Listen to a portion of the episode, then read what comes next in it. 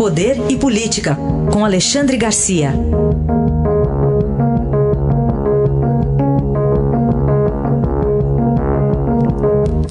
Alexandre, bom dia. Bom dia, Raíssa. Bom dia, Carolina.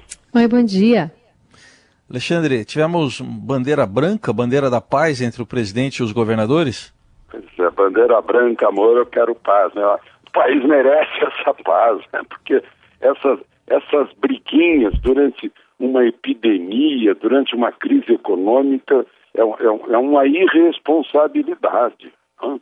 É, principalmente Dória versus Bolsonaro, Bolsonaro versus Dória. Não sei se, se voltou o Bolsonaro, mas, enfim, o que, o que houve lá na, na reunião ontem é que a gente viu o, o, o governador tomando a iniciativa, e, e, é o que manda o, o protocolo, né? Primeiro o governador, o governador falou em, em, vamos caminhar juntos, em paz, o presidente respondeu na mesma moeda, né? Estava na hora. Aliás, o ex-presidente Lula acabou acertando naquela frase eh, despropositada dele, né, que a natureza criou um monstro contra a humanidade para mostrar que o Estado é que, é que resolve tudo. Né? O, o, monstro acabou promovendo uma união que era necessária.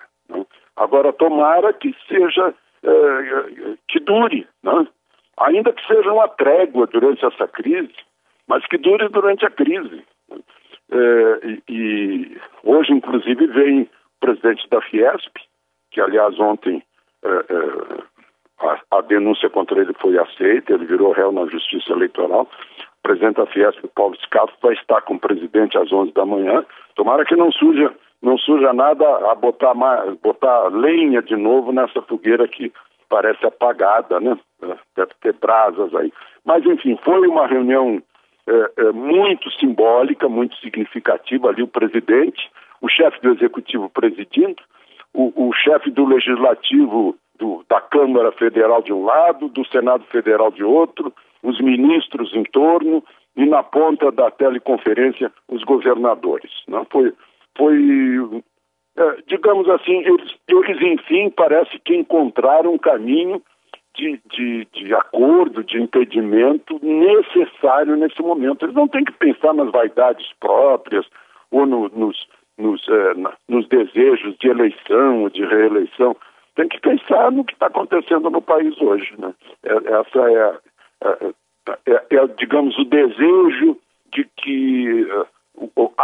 a confraternização de ontem, né, representando a Federação, República Federativa do Brasil, seja eficaz. Agora, está na hora de os governadores também ouvirem os prefeitos. Né? Eu estava ouvindo agora o prefeito de Ribeirão Preto, por exemplo, né? É porque os municípios têm situações diferentes, né? não pode aplicar em estado inteiro a mesma situação. Alexandre, vamos nos debruçar então sobre os números do Ceará, tem 261 mortes confirmadas em 24 horas, que é o maior já registrado no estado. Pois é, o Ceará está tá numa situação difícil.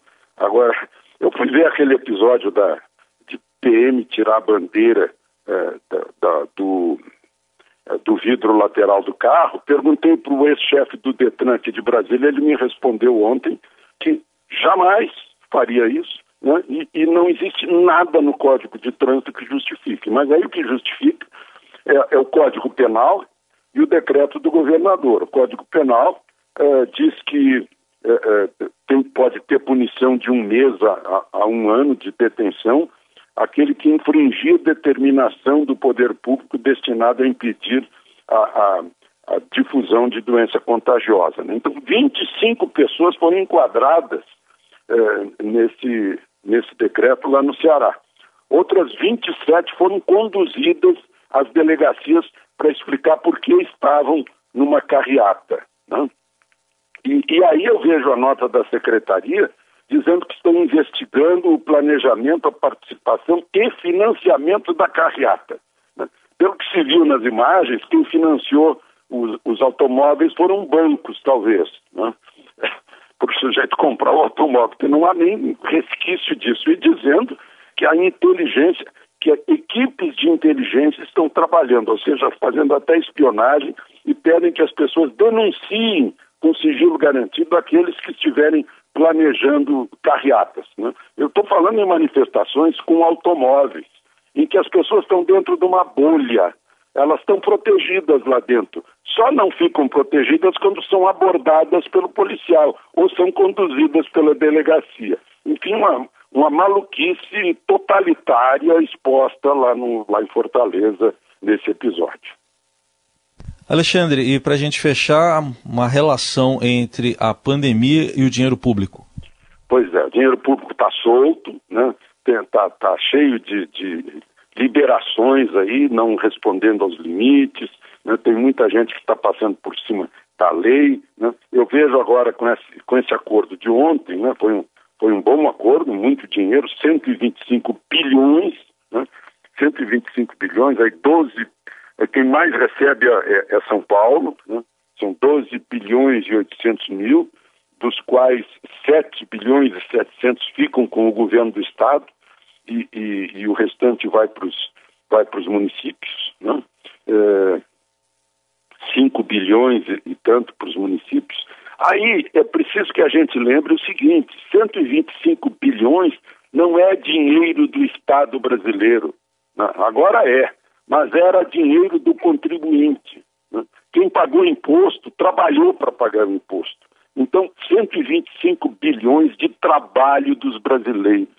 Eu acho que isso deve estimular os brasileiros a fiscalizarem, a ficarem de olho né, é, na aplicação desse dinheiro, que vai para a saúde, que vai para compensar a queda de arrecadação, mas tem que ser aplicado com a mais absoluta honestidade, porque vem do trabalho do contribuinte brasileiro. Alexandre Garcia volta na segunda-feira ao Jornal Dourado. Bom fim de semana, Alexandre. Aproveitem o fim de semana.